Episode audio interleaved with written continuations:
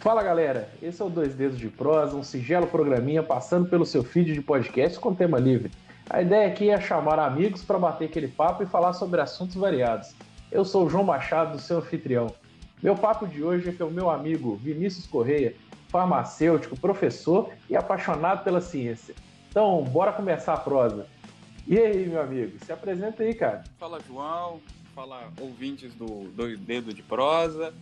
Fico lisonjeado com o convite de participar desse bate-papo prazeroso.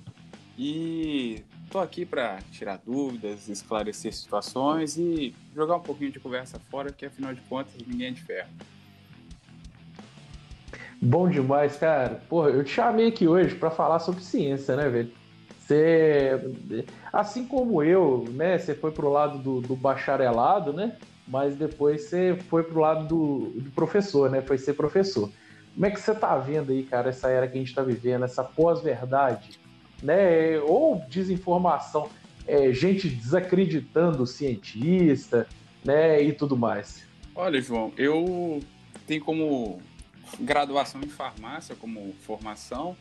Eu tenho um mestrado em biotecnologia e eu nunca tive tanta dúvida nos, nos dias atuais, mesmo tendo estudado tanto, porque a gente recebe um volume de informações muito grande e o filtro para saber se a informação procede ou não, ele está cada vez mais difícil de ser utilizado, porque a gente vive numa era em que a velocidade da informação ela é mais alta do que a qualidade da informação. Então, todas as pessoas que você conhece, elas minimamente são capazes de gerar informação, seja através de um smartphone dos mais simples até o smartphone dos mais atuais, dos mais inovadores. Então, todo mundo hoje se acha com capacidade de gerar informação. E aí vem um quesito importante chamado qualidade da informação.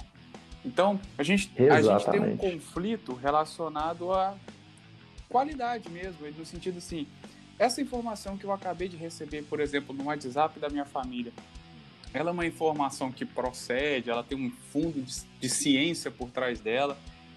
Porque normalmente, se você observar, a desinformação ela vem mascarada de verdade. Ela tem um fundo verdadeiro que gera uma possibilidade de você acreditar naquela informação, mas no, quando você faz uma análise um pouquinho mais elaborada, um pouquinho mais cuidadosa, você percebe que é uma informação ruim, uma informação errada.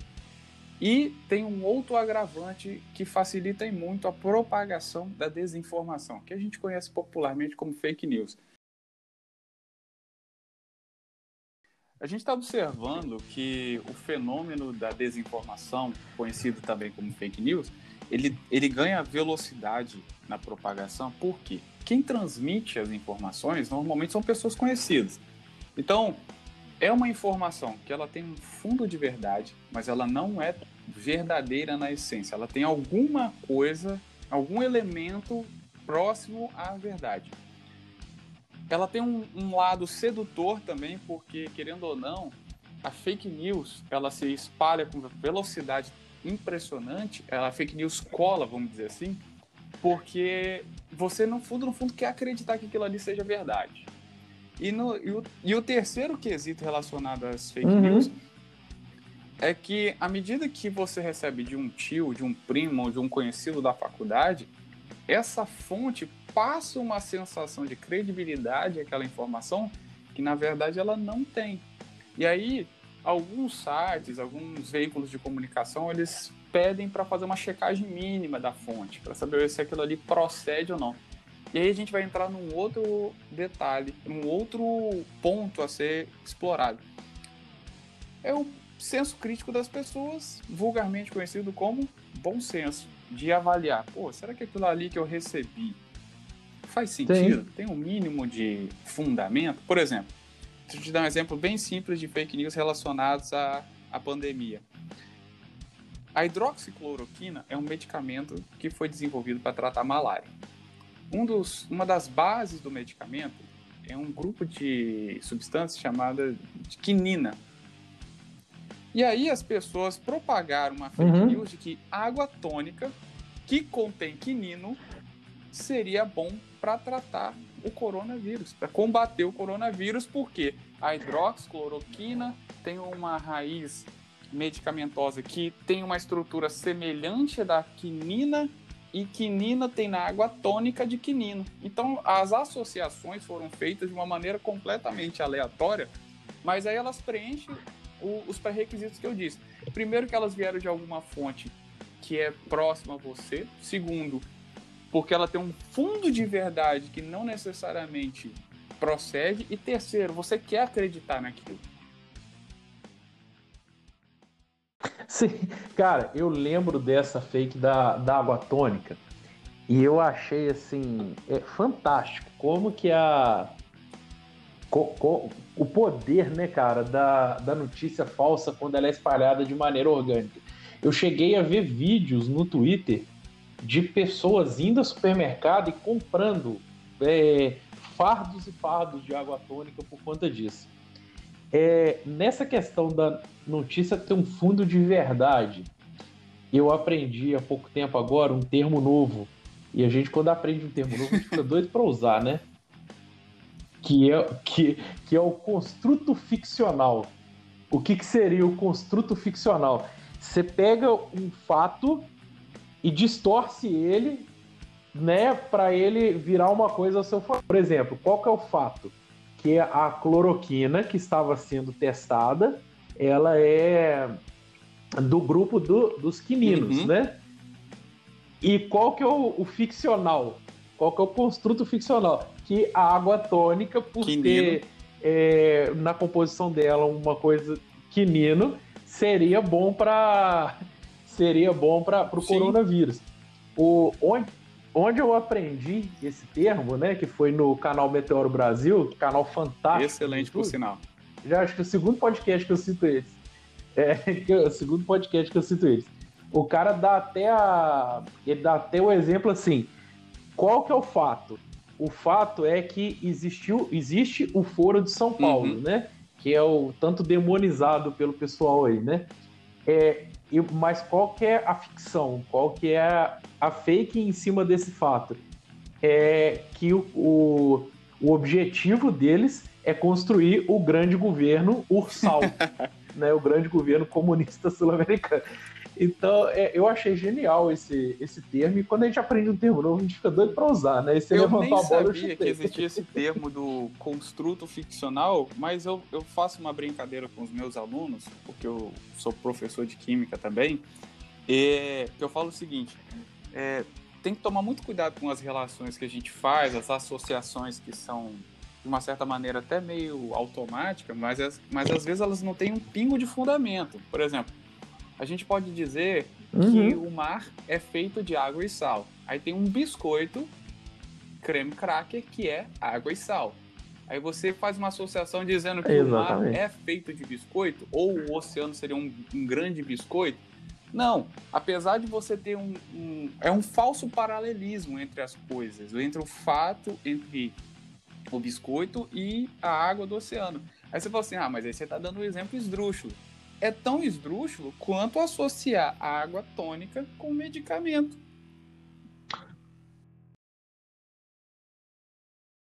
Com medicamento hidroxicloroquina, exatamente. Não, e, e aí, é o seguinte, hoje a gente tem muito disso, né, cara? É o famoso que a gente apelidou de tiozão do zap, né, velho?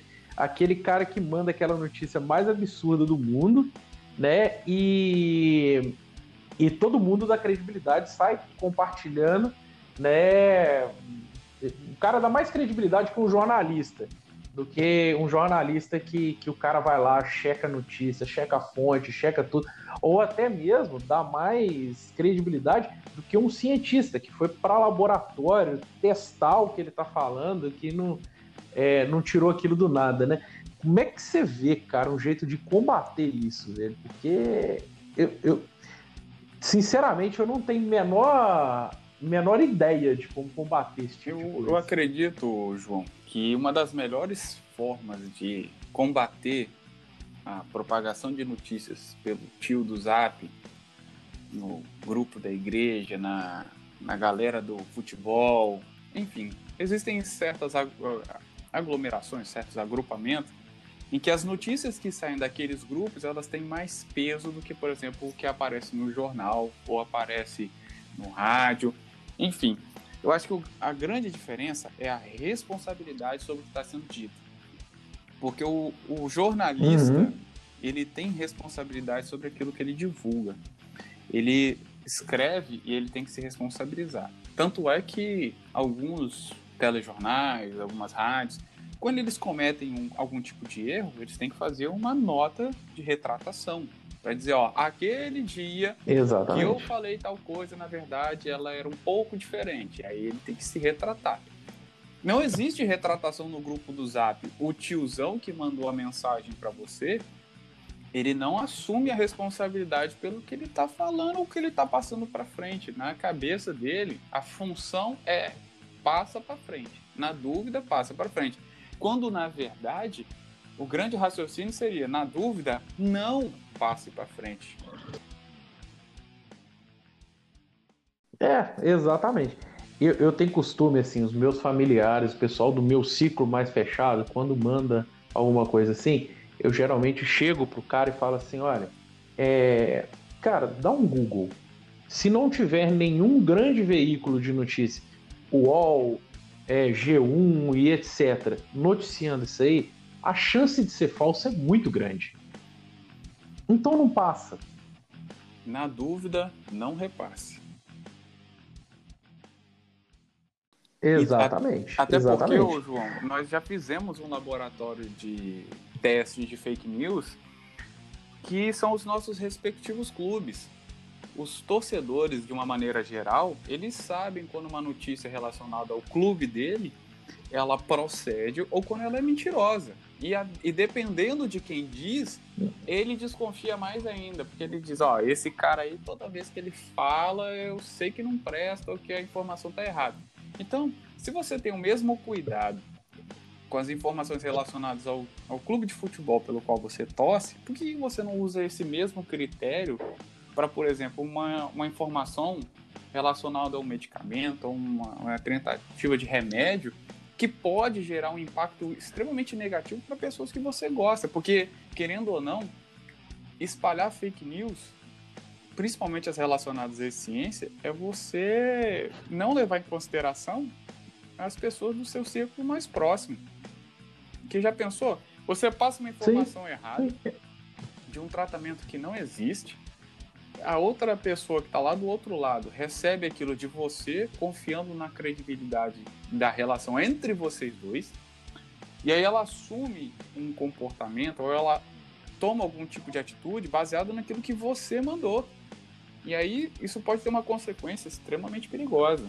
Então, eu acho que o grande, o grande alvo a ser explorado para combater fake news é o critério da responsabilidade.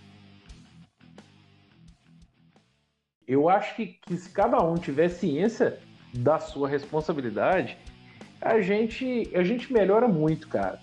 É, hoje em dia tem muita gente, tem muitos veículos que fazem checagem e existem muita pressão é, em redes sociais, né? Facebook, Twitter, Instagram, de, é, de expulsar mesmo os usuários que propagam se notícias eu não me engano, falsas. João, é, numa dessas redes sociais, se eu não me engano, no Twitter, tem um perfil chamado Agência Lupa, que eles são especializados em conferir fake news, que é para ver se a informação é verdadeira Sim. ou falsa. E aí, a partir do momento que eu comecei a acompanhar o, o pessoal do Agência Lupa trabalhando, aí é que você percebe o que eu tinha dito an anteriormente. Como que a fake news tem uma, uma maquiagem de verdade. Ela, ela, ela é travestida de verdade. Exatamente. É, é o famoso construto ficcional. Exatamente. Né? Mas aí, rapaz, então assim, como a gente já disse, né, sua formação é farmácia, a minha eu não sei se eu já comentei no podcast, que é geologia, né, que também é uma ciência. É, pegando essa, esse gancho, eu acho que é até propício esse bate-papo nosso, porque assim, existem duas correntes anticiências que eu acho que quem pode falar assim, não, essas são as principais, que é a Terra plana, que afeta diretamente a minha formação, e a antivacina. que afeta diretamente a sua profissão. É, como é que nós chegamos nesse ponto? A gente chegou nesse ponto, que... só te interrompendo, é porque a gente está confundindo dois conceitos: o conceito de fato e o conceito de opinião. O fato é fato, opinião é opinião. Os dois conceitos eles não são relacionados entre si. Só que a gente chegou num ponto, principalmente nos últimos cinco anos, em que os fatos eles estão perdendo espaço para as opiniões. Por exemplo, é, dizer que a vacina é uma tentativa de manipulação em massa do governo para controle das pessoas, ou que a vacinação em massa vai afetar, por exemplo, o comportamento das crianças e por isso elas serão mais facilmente doutrinadas pelo Estado ou por alguma corrente política, isso é, isso é uma agressão intelectual, porque a gente está vendo aí o quanto que a, a população brasileira melhorou por conta das vacinas. A gente pode dizer que muita coisa na saúde brasileira não funciona, mas o sistema de vacinação brasileiro é um dos melhores do mundo.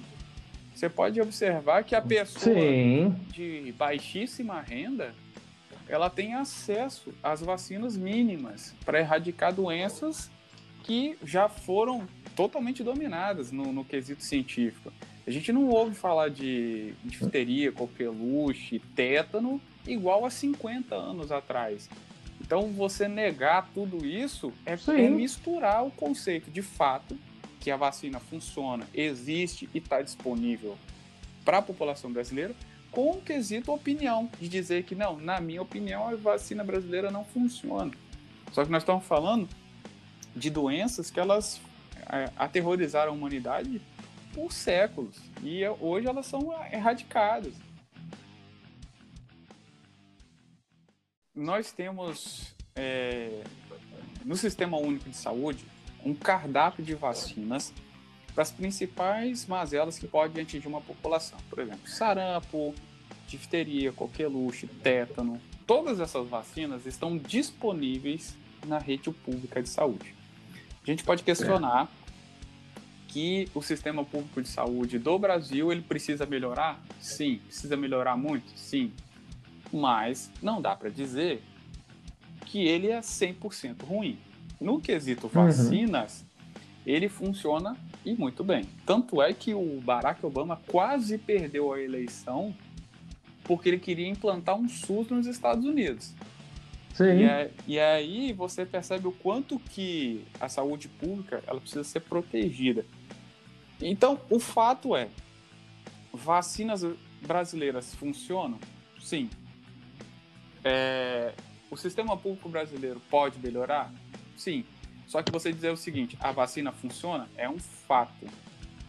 Você dizer o sistema brasileiro precisa melhorar é uma opinião. E aí os dois conceitos acabam sendo misturados. E aí acaba que o fato vira opinião, opinião vira fato, e até você esclarecer a, a, a situação, você está gastando um tempo e uma energia que poderia ser investido em outra coisa. Por exemplo, você dizer em 2020 que a Terra é plana, apesar de tudo que a gente já, já viveu, já, já tem de experiência, inclusive colocando em xeque se o homem pisou na Lua ou não, sabe? Pois nós, é, nós temos que discutir, por exemplo, se a gravidade existe. Ah, não dá.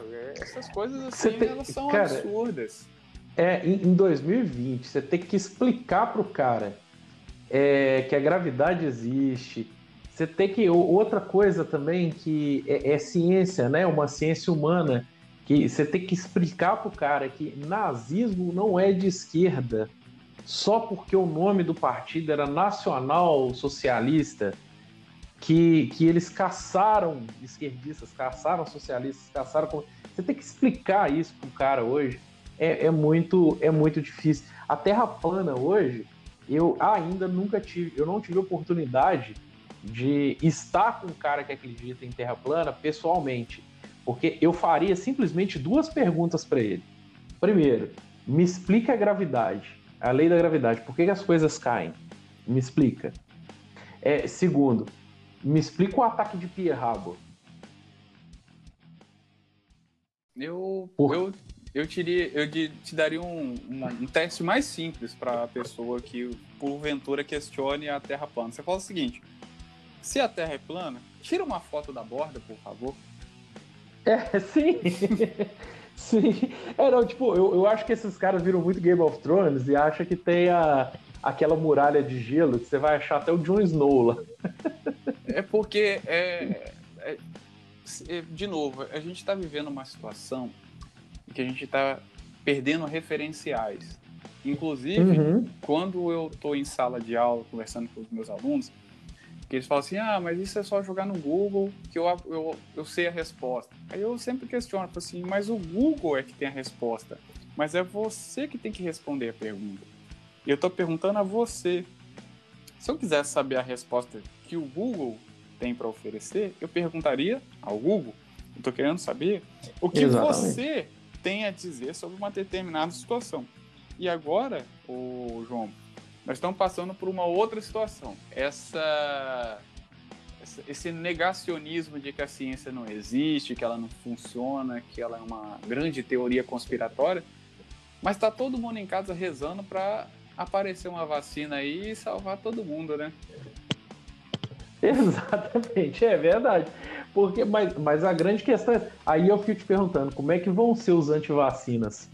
Na hora que essa vacina sair. Eu acho que eles deveriam assinar um termo abrindo mão da vacina, porque ele tem que ser é. convicto é. daquilo que ele disse.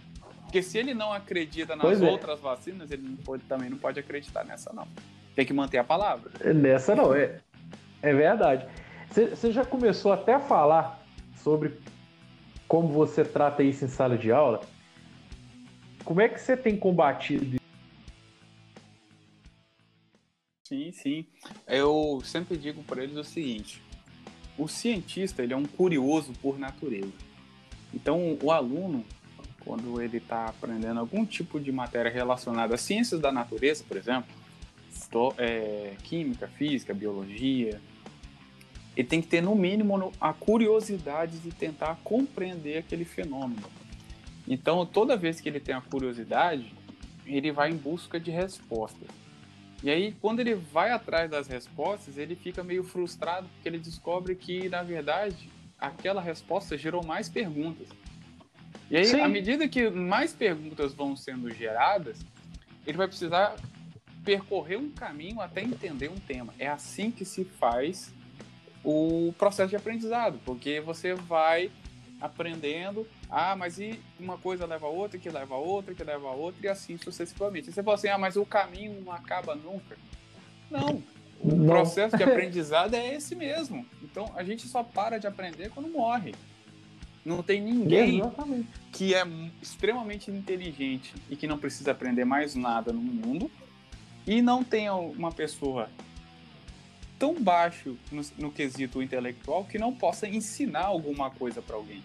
Então o processo ele tem que ser constante. E aí, nesses tempos de pandemia, nesses tempos de fake news, de Google, de internet 4G, 5G, muita informação. O que, que eu falo com eles? Que eles precisam aprender a processar. Eles precisam Sim. aprender a, a receber as informações, fazer um processamento mínimo para saber faz sentido, não faz, é, tem cabimento ou não tem, eu já ouvi falar, alguém já comentou alguma coisa sobre isso, eu vou buscar informações, eu tenho meu, minhas referências e a partir daí tirar as próprias conclusões. Eu acho que um, um dos grandes problemas hoje em dia, João, é que a gente pega a, a opinião dos outros e toma para nós mesmos por preguiça de pensar.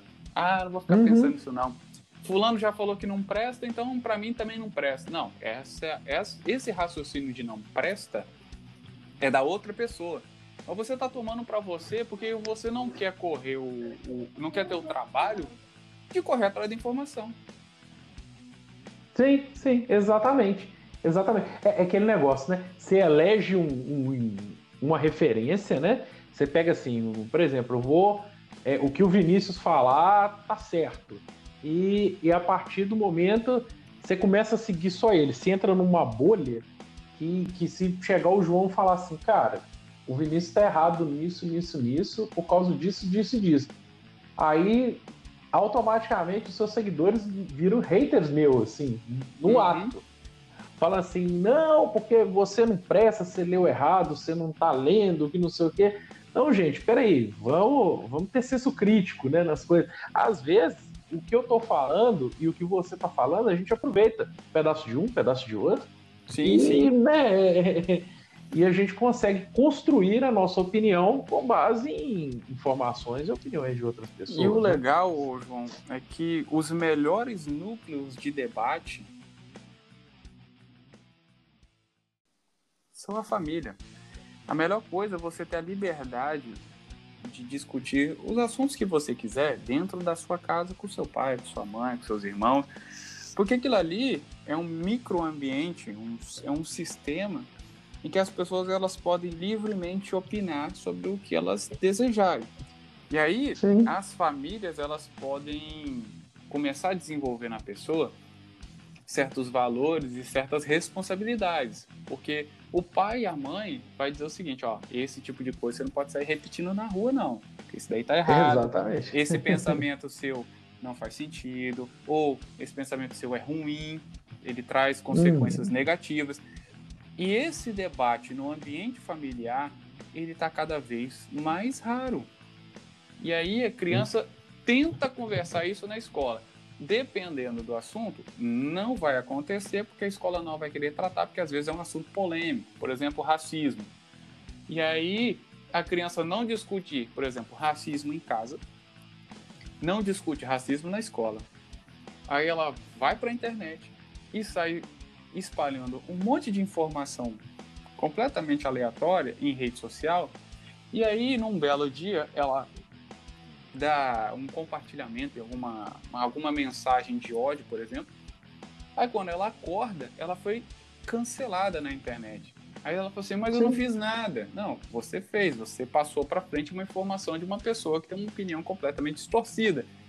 Só que a partir do momento que você compartilha, você no mínimo concorda com aquilo a ponto de passar aquilo para frente. Então, aquele botão de compartilhamento, ele quer dizer isso, ele quer dizer o seguinte: eu concordo tanto com esse conteúdo que eu me sinto no direito de passar ele para frente. Só que a partir Exatamente. do momento que você compartilha, você, no sentido próprio da palavra, compartilha a responsabilidade daquele conteúdo também. E aí Exatamente. o compartilhamento no sentido positivo de se for uma coisa legal, as outras pessoas vão entender que você é uma pessoa legal. E tem um sentido uhum. negativo. Se for um conteúdo ruim, as outras pessoas vão entender que você é uma pessoa ruim. Então é uma associação. Só que tudo isso poderia ser completamente evitado se dentro do núcleo familiar o bom senso tivesse sido desenvolvido desde pequeno. Exato, exato. Mas aí, rapaz, é, pegando esse gancho, é, você está falando essa questão de compartilhar, né, é, opiniões de ódio, alguma opinião de ódio. Eu estava lendo outro dia sobre um movimento, né, que que está tendo, que até deu uma abalada nas estruturas do Facebook, que um grupo, um, alguns grupos antirracistas fizeram um movimento de boicote ao Facebook por empresas. E, tipo, foi uma porrada de empresa, gente grande mesmo, que aderiu a esse boicote e que não anunciava no Facebook. Tanto uhum. que o uhum. Mark Zuckerberg chamou essa galera para conversar, sabe? O, os movimentos Se eu não me engano, João, só fazendo um parênteses em cima da sua fala, a Unilever foi uma das empresas que saiu do esquema. E Sim, aí você imagina uma, uma marca do uma, uma empresa do, do, tamanho da Unilever, que tem trocentas marcas debaixo do guarda-chuva, dizer para todo mundo o seguinte, ó, todo mundo que consome esses produtos saiam do Facebook. Isso é um impacto absurdo. Sim, sim. E aí, olha só, e tipo, o Zuckerberg não mandou ninguém conversar com os caras, ele mesmo foi pessoalmente, né? Uhum. Conversar uhum. com os caras.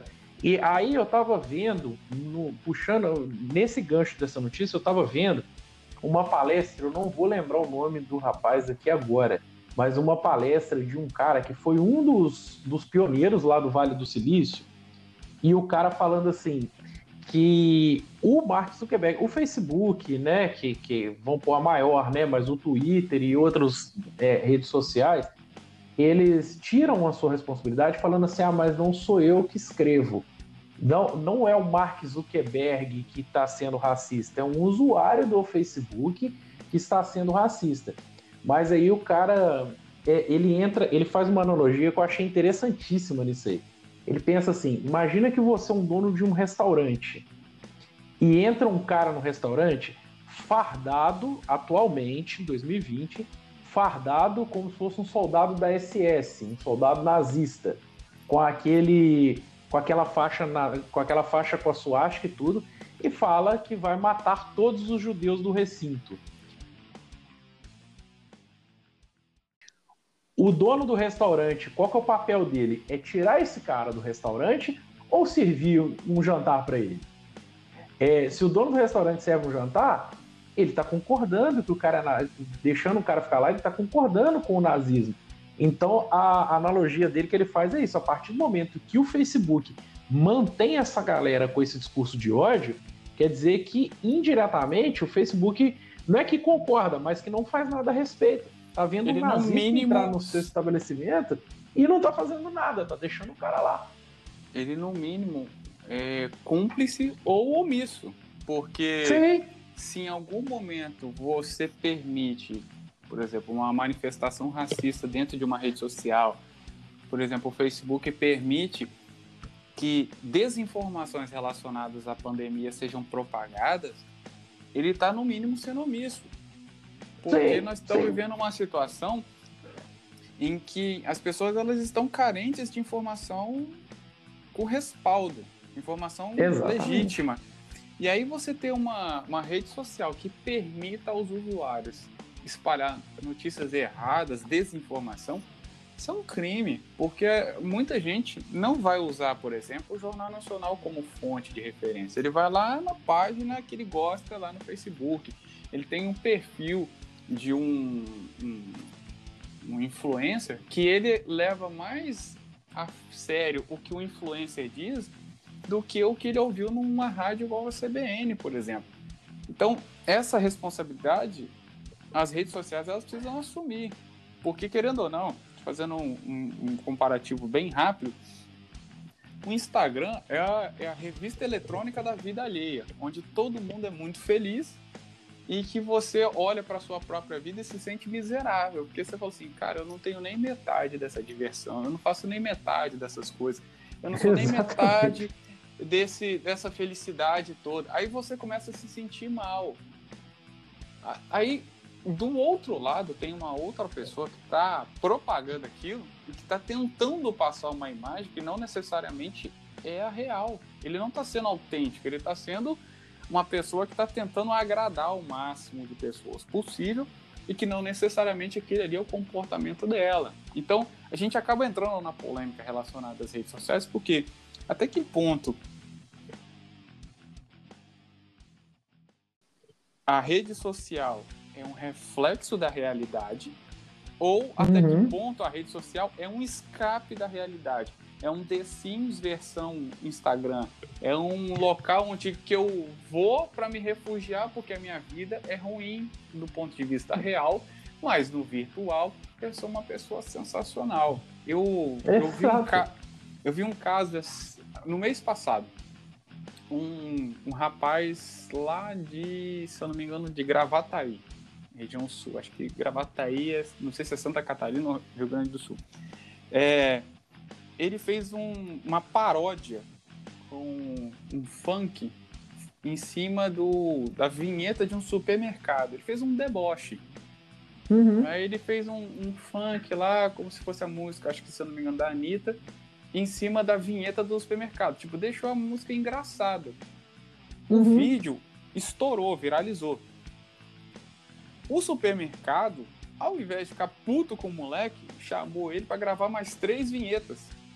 Ai, isso, é, porque, isso é inteligência do supermercado. Porque ele entendeu o seguinte: que o garoto, através do deboche, através das redes sociais, teve um alcance de público muito maior do que o método tradicional.